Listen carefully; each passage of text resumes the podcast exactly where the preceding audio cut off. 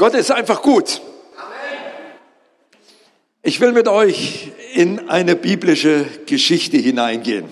Direkt mit einem steilen Weg starten. Jesus war, so steht es in Johannes 9 geschrieben, hier könnt ihr das schon mal auf Ukrainisch nachlesen, wenn ihr wollt, wo ich hingehen will. Ich dachte, äh, bevor ich jetzt den deutschen Text hier und ihr dann äh, äh, eure Bibeln zu Hause lasst, Ukrainisch kann man das schon mal nachlesen.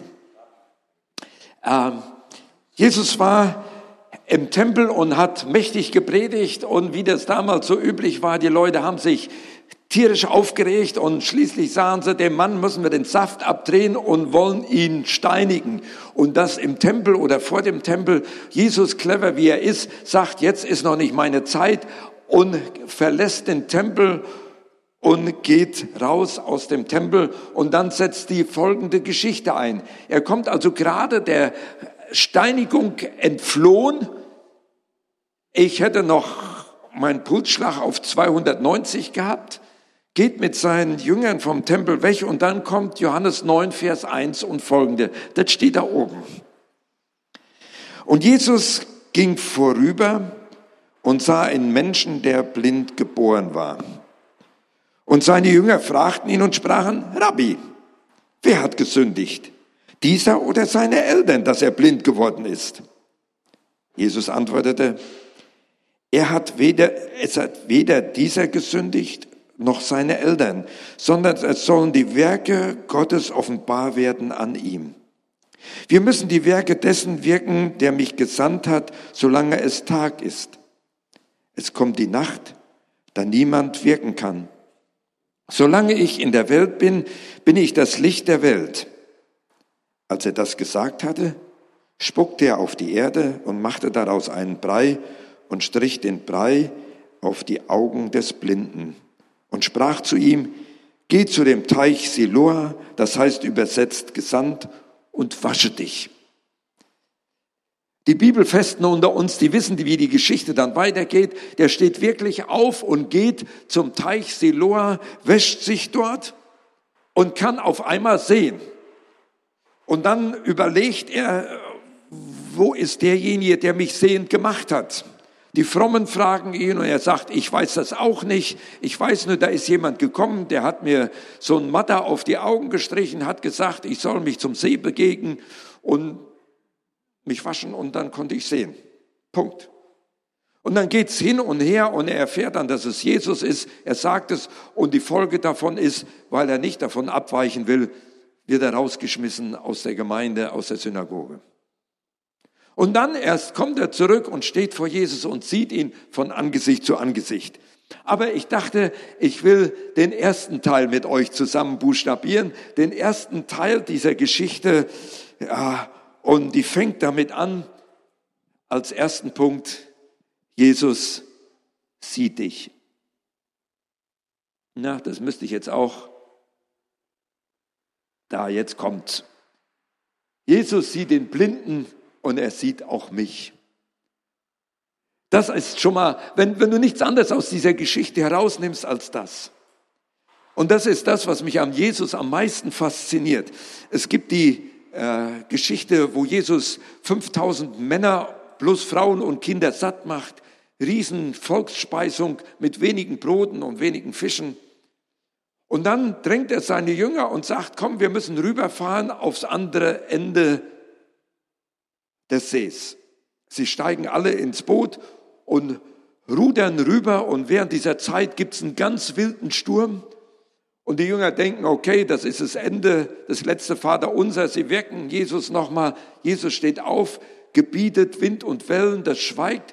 Und dann kommen sie rüber an den See und dort treffen sie den Gadarener, den Mann, der von Dämonen gefangen ist Jesus fährt über den See nur für den einen Menschen, um den einen Menschen frei zu machen. Das ist die Faszination, die mich an Jesus Christus immer wieder fasziniert. Er sieht mich, er kennt mich, er lässt sogar aufschreiben, ich sah dich in deinem Blut bei der Geburt und ich sprach zu dir, du sollst leben. Das ist mit meinem kleinen Hirn kaum zu fassen. Und das lese ich in dieser Geschichte auch wieder. Jesus geht vorüber, der Pulsschlag vielleicht noch von dem Mordanschlag ziemlich hochlaufend und er sieht diesen Menschen, der blind ist, der da sitzt und bettelt. Auf uns zurückgegriffen. Er sieht dich in deiner Situation, wo du bist. Du hast noch keine Antwort dafür, warum du hier sitzt, wieso und weshalb. Die ganzen Fragen, die einen so beschäftigen, die sind massiv im Raum, aber Jesus sieht diesen Menschen in seiner ganzen Not, in seiner ganzen Verzweiflung, in seiner ganzen Einsamkeit als blinder Bettler dort am Straßenrand. Und Jesus bleibt stehen. Was für eine Geschichte. Die Geschichte des Gadareners, dass Jesus über den See fährt für einen Menschen, um ihn freizusetzen. Dass Jesus stehen bleibt für einen Menschen in seiner Not und sieht ihn an. Hier ist keine fromme Leistung von irgendeinem im Vorfeld. Jesus bleibt einfach stehen. Bei allen Göttern, die auf dieser Welt existieren, bei allen Religionen, musst du erst ganz viel tun. Hier in dieser Geschichte lese ich, Jesus tut das Erste für dich. Und dann geht's natürlich los. Dann kommen die großen Fragen, die dann äh, auftreten. Und ich weiß nicht, ob ich das auch aufgeschrieben habe. Die Jünger sehen den Blinden auch. Und was denken die? Das lesen wir in der Geschichte. Wer ist schuld an dieser ganzen Sache? Wer hat das Schlimme getan? Das ist eine sehr interessante Frage. Äh, da kommt ein Tsunami vor fast 20 Jahren, über 20 Jahren über diese Erde. Und was habe ich dann fromme Reden hören? Naja, in Thailand, das waren ja die sechs Touristen, die da alle hingefahren sind. Und dann kam der Tsunami und Gott hat Gericht geübt. Wer war schuld? Das waren die ganzen sechs Touristen. Deswegen ist der Tsunami gekommen. Oh, ich denke, da hätte Berlin schon manchen Tsunami haben müssen, ihr Lieben. Das ist noch, viel, ist noch eine ganz andere Welt hier in Berlin. Aber da taucht die Frage unter den Frommen auf, wo kommt Corona her? Hat es Gott geschickt als Strafmaßnahme? Vor wenigen Jahren war es die Frage AIDS. Und dann war ganz schnell die Schuldzuweisung, das sind die ganzen Homosexuellen. Und dann wurde ganz schnell in eine Tüte reingehauen und man hat gesagt, wer war eigentlich schuld? Und diese Fragen, die kommen in uns immer mal wieder hoch und die werden erst dann interessant, wenn die ganz persönlich werden. Wenn unsere Moralvorstellung vielleicht äh, bei AIDS oder Corona oder bei Tsunami noch in Frage gestellt wird, wird es erst dann schwierig, wenn auf einmal Leid und Schwierigkeiten in deinem Leben auftauchen. Dann taucht die Frage auf, was habe ich denn getan, dass ich das jetzt erleiden muss? Ist eine Frage, die kommt, nicht?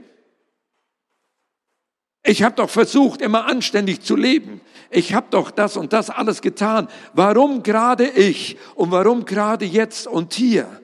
Dann wird es auf einmal ganz persönlich, dass du da sitzt als Blinder und dich fragst, warum können die anderen alles sehen und ich nicht? Warum bin ich blind geboren? Warum bin ich als Behinderter geboren worden? Und diese Frage beschäftigte die Jünger damals auch, weil die waren so erzogen in der Pharisäer-Denkstruktur, wenn du immer alles recht und gut machst, dann wird Gott dich belohnen und du wirst gesund, reich und glücklich werden bis an dein Lebensende.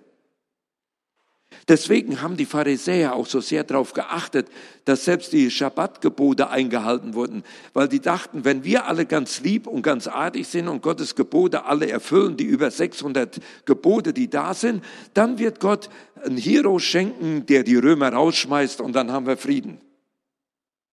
Und in dieser Denkstruktur sind die Frommen bei uns auch oft gefangen, dass sie sagen, wenn wir alles richtig machen, dann muss es mir absolut gut gehen in meinem Leben. Und dann schaut man ein klein wenig in die Geschichte der Menschheit rein und sagt, okay, aber irgendwas ist doch komisch.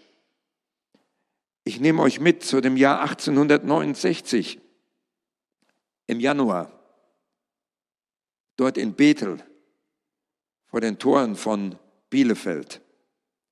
Da ist ein junger Mann, der voll in der Erweckung drin steht. Die Gemeinden blühen. Es ist das, was wir uns eigentlich alles wünschen, dass die Kirchen wieder voll werden und das Evangelium in voller Stärke und Kraft gepredigt wird.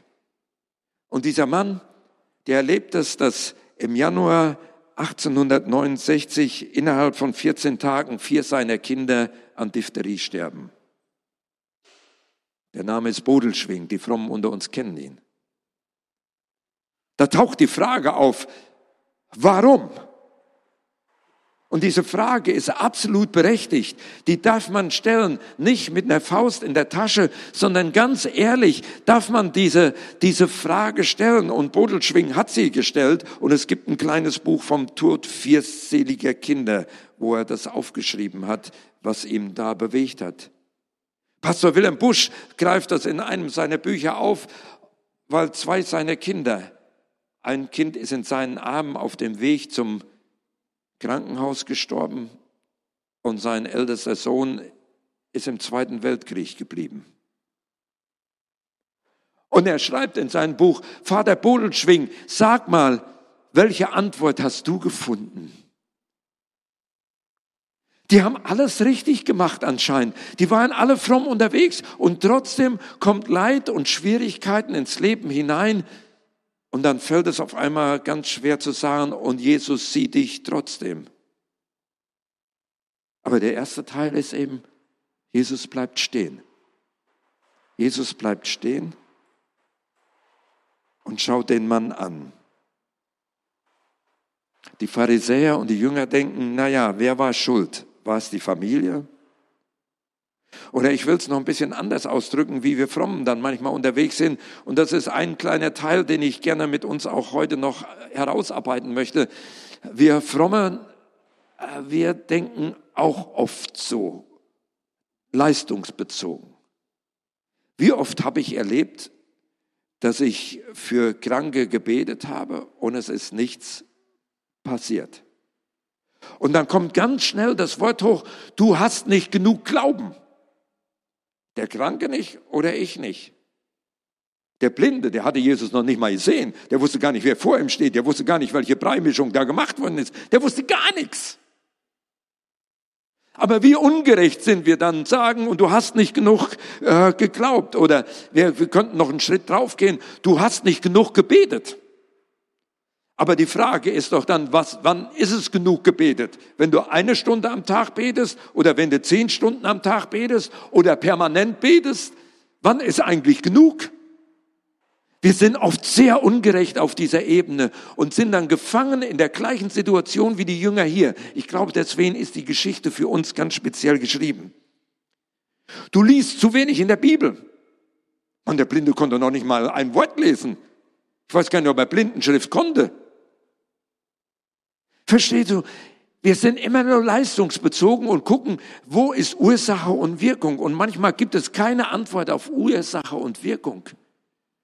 Und es ist sehr gefährlich für uns, wenn wir in dieses Gefahrwasser kommen und zu sagen, okay, das liegt vielleicht daran, dass deine Großmutter so komisch war. Oder dein Großvater. Und manche Seelsorger, die gehen dann bis ins 16. Jahrhundert zurück, weil da irgendwo ein Raubritter irgendeinen Mord begangen hat. Ich möchte heute sagen, leg das mal einen Moment beiseite. Es gibt auf viele Sachen keine Antwort, sondern nimm mit, Jesus bleibt vor dir stehen, vor deiner Not, die da ist. Wenn das heute herauskommt, dann ist das schon eine ganze Menge wert.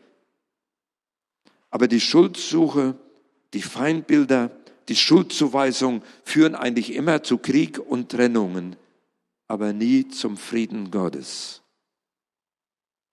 Die Gefahr ist sogar so weit, dass darüber in Gemeinden religiöse Geister geweckt werden. Hier ist die kleine Klammer für uns, wenn wir in dieser Sache gefangen sind wie die Jünger. Ähm, Jesus sagt einmal zu den Pharisäern, wisst ihr, wenn Dämonen oder Böses ausgefahren ist im Inneren, dann ist das Innere absolut rein. Das ist so bei der Bekehrung so, so, ein, so ein klassisches Beispiel. Wenn du dann aber nicht einfach mit Jesus weitergehst, sondern dann vielleicht wieder anfängst, wie die Jünger, einen Pharisäerglauben anzusetzen. Du betest nicht genug, du glaubst nicht genug. Das passiert dann, dann wird wieder was in dir groß kommen und es wird Ärger sein mit dir wie früher, weil deine Wohnung sauber war und ganz komisches kommt wieder rein. Und in wie vielen Gemeinden ist über diese Art geistlicher Missbrauch gelaufen? Dramatisch indem ich unterstellt habe, du glaubst nicht genug, du betest nicht genug, du bist nicht heilig genug. Und ich glaube, diese Art der frommen Religiosität ist manchmal sogar dämonisch belegt, weil es bringt Gemeinden auseinander und zerschlägt und macht kaputt. Aber da wollte ich jetzt nicht so sehr hin. Ich will mit euch sehen, wie, wie Jesus dann weiter mit, mit ihm umgeht, äh, wie er mit den Schriftgelehrten umgeht, wie er mit den Jüngern umgeht, mit den Pharisäern umgeht. Ein Lehrstück für uns als Gemeinde. Wie wunderbar ist das, wenn Jesus dann stehen bleibt. Und er gibt seinen Jüngern auf diese Frage, wer ist eigentlich schuld daran, dass dieser blind ist? Warum ist derjenige schuld, der da ist? Sagt er ganz einfach, es hat weder dieser gesündigt, noch seine Eltern, sondern es sollen die Werke Gottes offenbar werden an ihm. Das heißt nichts anderes, dass Blinde, die in der Religiosität gefangen sind, auch wieder sehen können, was die Gnade Gottes bedeutet. Dass Jesus hier ein Beispiel macht, das unverrückbar sichtbar ist, ich habe Macht, selbst Blinde sehen zu machen und auch die inwendigen Sehenden. Ihr wisst aus der Offenbarung Laodicea, wo die Gemeinde sagt, wir sind reich, wir haben alles, aber Jesus sagt ihnen, du bist nackt, bloß, arm und blind, du blickst überhaupt nicht durch. Was wäre, wenn wir wieder seine Größe, seine Schönheit sehen könnten, obwohl wir so viele Fragen haben, obwohl wir keine Antworten haben auf das Warum? Die bekommen wir sicher irgendwann im Himmel. Und vielleicht sage ich euch noch die Antwort nachher, die Bodelschwing dann von Gott bekommen hat. Aber jetzt wollen wir gucken, wie Jesus mit diesem Blinden umgeht. Er bleibt stehen und hilft dem Mann zu glauben. Also ich habe gelernt, im Altertum haben heilige Männer oft auf den Boden gespuckt und Brei gemacht. Das war dann so ein Stückchen Mystik. Jesus ist ganz in diese Sache eingetaucht. Er spuckt auf den Boden, macht einen Brei. Gott sei Dank war der Mann noch blind, der hat nicht gesehen, was dabei rauskam. Der musste das einfach nur, das konnte ja auch irgendeine Salbe sein aus Apotheke XY und schmiert ihm das auf die Augen. Er hilft diesem Mann zu glauben. Er, Jesus, geht auf uns zu und sagt, hey, ich helfe dir, dass du wieder Glauben kriegen kannst. Du bist über deine Situation verzweifelt, aber ich helfe dir zu glauben. Die ganzen Fragen, die wir haben, kommen an den Punkt, wo Jesus vor dir stehen bleibt, sagt, ich sehe dich und ich helfe dir, dass du wieder Glauben finden kannst, trotz deiner Situation. Das Zweite, was dann anfängt, er fordert ihn zu einer Tat auf. Ist sonderbar, nicht? Stellt euch das wirklich, wirklich vor. Da sitzt er so, ist blind, hat vielleicht noch die Hand aufgehalten. Jesus bleibt bei ihm stehen, spuckt auf die Erde, rührt einen Brei an, schmiert ihm das auf die Augen. Was für eine Heilungsmethode. Hätte er das nicht einfach wie bei, äh, bei Timäus machen können? Und dann hat er diesen ganzen Motter auf den Augen sieht noch nichts und dann sagt Jesus, so, und jetzt gehst du zum Teich Siloa. Man weiß heute nicht genau, wo der Teich ist. Ich meine, bei Jerusalem-Führungen wirst du da immer mal irgendwo hingeführt. Aber der wurde aus der Quelle gespeist, die einzige äh, Quelle, die in Jerusalem herauskam, die Gideon-Quelle. Und äh, die führt dann durch einen tiefen Tunnel, der mal gegraben worden ist, in diesen Teich hinein. Durch diesen Tunnel bin ich schon mal durchgewartet. Also das ist äh, sehr interessant. Da, manch dicker könnte von, ja, ich meine, so dicke sind wir nicht, aber äh, könnte da gar nicht durchpassen. Der würde stecken bleiben. Durch den Hiskia-Tunnel. Und dann mündet das in den Teich hinein, Siloa. Das war in der jüdischen Tradition ein ganz wichtiger Teich. Als nämlich immer das Laubhüttenfest am letzten Tag war, hat man eine Wasserprozession dorthin gemacht. Und Jesus greift dieses Wort eines Tages auf, am letzten Tag des Festes sagt er, ich bin das lebendige Wasser. Und greift dieses Wasser vom Teich Siloa auf und sagt, wer zu mir kommt, aus dem werden Ströme lebendiges Wasser, nicht nur die Gideon-Quelle, sondern da wird lebendiges Wasser herausfließen. Das war dieser Teich, wo Jesus den hinführt. Und der Mann geht los und wäscht sich. Er fordert ihn auf, zum Teich Siloa zu gehen. Kleine Klammer auf, vielleicht eine Parallele zur Glaubenstaufe, wenn wir das in unsere Zeit hineinnehmen wollen. Glaubensschritt. Aber was hat es dann mit mir zu tun? Fragst du ja immer, nicht? Jesus kommt zu uns und beugt sich ganz tief runter und sagt, ich sehe dich, ich möchte mit dir umgehen. Bodelschwing hat oft gefragt, Gott, warum? Und dann hat ihm Gott die Antwort gegeben, sei geduldig. Wir Fromme kennen das ja, Trübsal wirkt Geduld, nicht? Aber wenn man Geduld in den Wortstamm hineinguckt, dann heißt das nichts anderes als darunter bleiben unter seiner Autorität. Zu sagen, Gott ist immer noch gut, egal wie es mir geht. Gott ist immer noch gut, egal wie die Situation ist. Gott ist immer noch gut. Ich beug mich mitten drunter. Selbst wenn der Schmerz dann kommt, wo Bodelschwing und Wilhelm Busch oft drüber nachgedacht haben und geschrieben haben. Wenn man unter dieser Allmacht Gottes sich beugt, kriegt man noch eine ganz andere Größe der Erkenntnis Gottes, die da ist dann hat man immer noch vielleicht den Schleier vor den Augen. Man hat vielleicht immer noch den Mutter vor den Augen und sagt, ja, und warum gerade ich? Und dann fordert Jesus auf, geh, geh, geh zum Teich Siloa. Geh zu demjenigen, der dir helfen kann. Und wie sieht das praktisch aus? Die Geschichte, die Jesus erzählt als Gleichnis, wo ein Pharisäer und Zöllner, die so ziemlich das Letzte waren, da waren selbst die, die zum Bordell gingen, Heilige gegen. Die Zöllner waren viel schlimmer. Die kommen gemeinsam in den Tempel. Der heilige Mann steht vorne und preist Gott dafür, dass er so gesund ist, so mächtig, so gut, weil er ja auch alle Gebote einhält und so wunderbar unterwegs ist, dass er nicht so schlimm ist. Und dann dreht er sich rum wie der da hinten, der in der Tür stehen geblieben ist.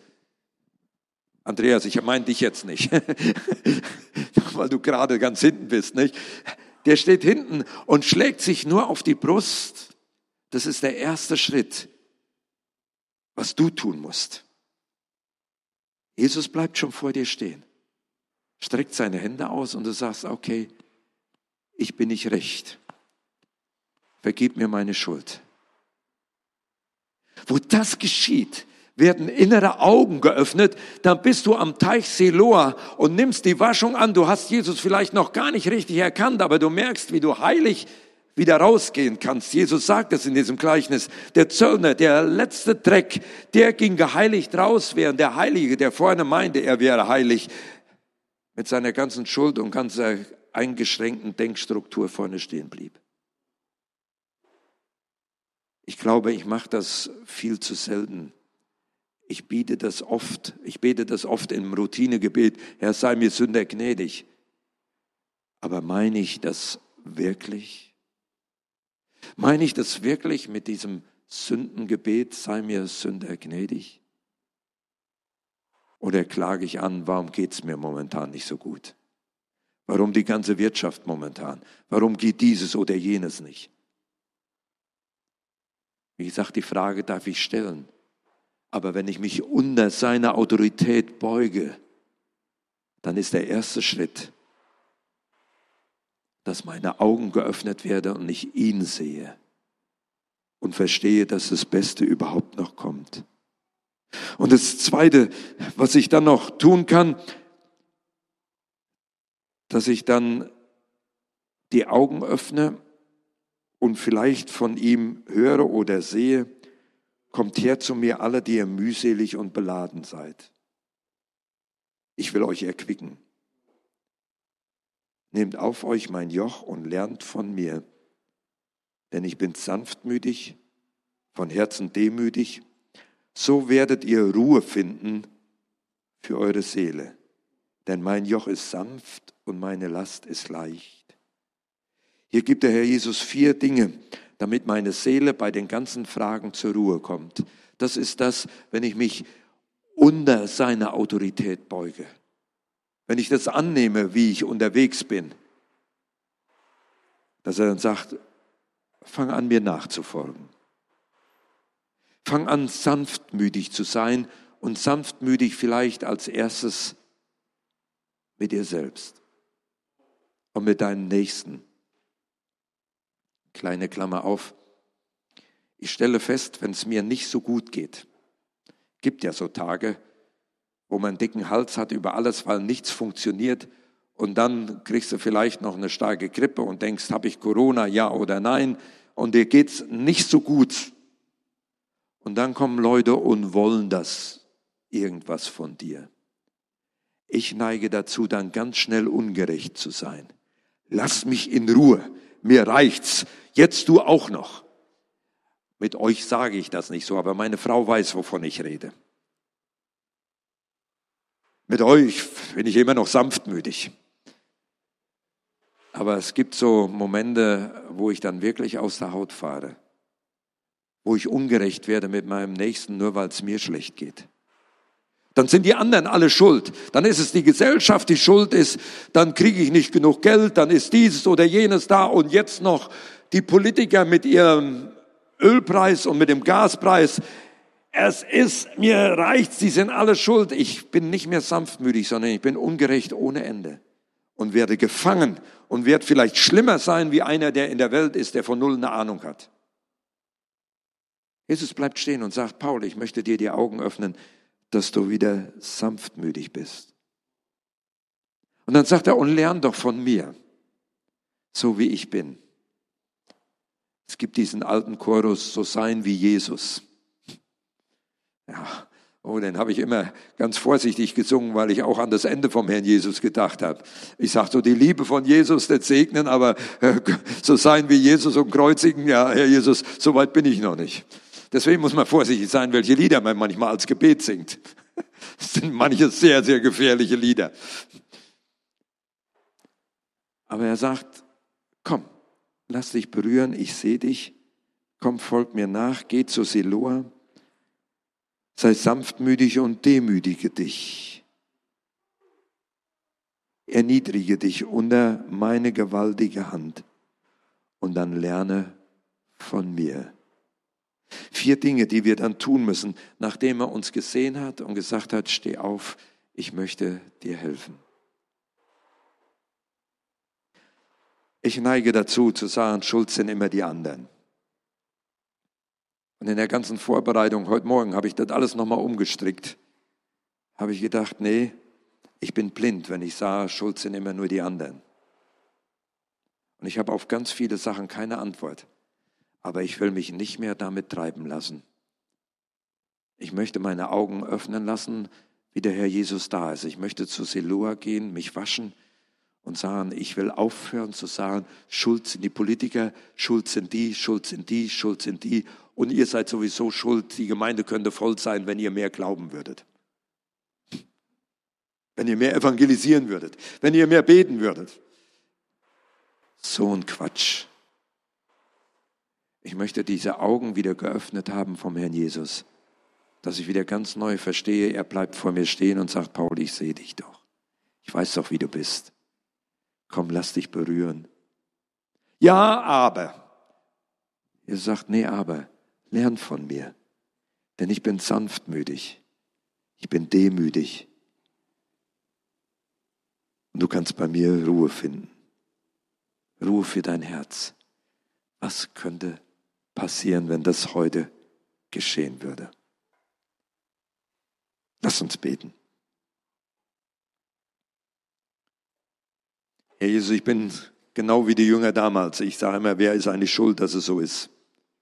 Insbesondere wenn wir manchmal Dinge in meinem Leben passieren oder wenn ich manchmal das Elend sehe, in dem manche Menschen leben, mit Krankheit, mit Gebundenheiten. Ich möchte von dir lernen, dass du nie einen Dämonisierten gefragt hast, wie die Dämonen reingekommen sind, sondern du hast sie befreit. Ich möchte lernen von dir, dass du mit diesem Blinden nicht irgendwie debattiert hast über lange Zeit, sondern ihm geholfen hast zu sehen und dass er dich dann entdecken durfte. Herr Jesus, ich möchte ganz neu in deine Nachfolge einsteigen, nicht so sehr nach dem Warum, sondern nach dem Wohin fragen. Und ich bete das für unsere Gemeinde, dass du uns davor bewahrst, mit der Pharisäer- und Jüngerdenkstruktur zu leben, sondern dass wir die Freiheit und die Güte deiner Herrlichkeit erleben, dass wir dein Joch auf uns nehmen. Ich möchte von Vater Bodelschwing lernen, dass ich mich beugen kann, dass ich darunter bleibe, dass ich diese Geduld habe in dieser Zeit. Und Herr Jesus, ich bete für mich und für uns, dass wenn die Zeiten jetzt unbequemer werden, wenn die Inflation steigt und was auch alles, wenn wir Angst um unser bisschen Wohlstand haben, dass wir uns dichter an dein Herz drängen, dass wir durch die Zeiten hindurch sehen, dass du da bist und uns siehst und dass wir wissen, nichts kann uns aus deiner Hand reißen. Diesen Segen möchte ich auf uns legen und von dir erbitten. Amen.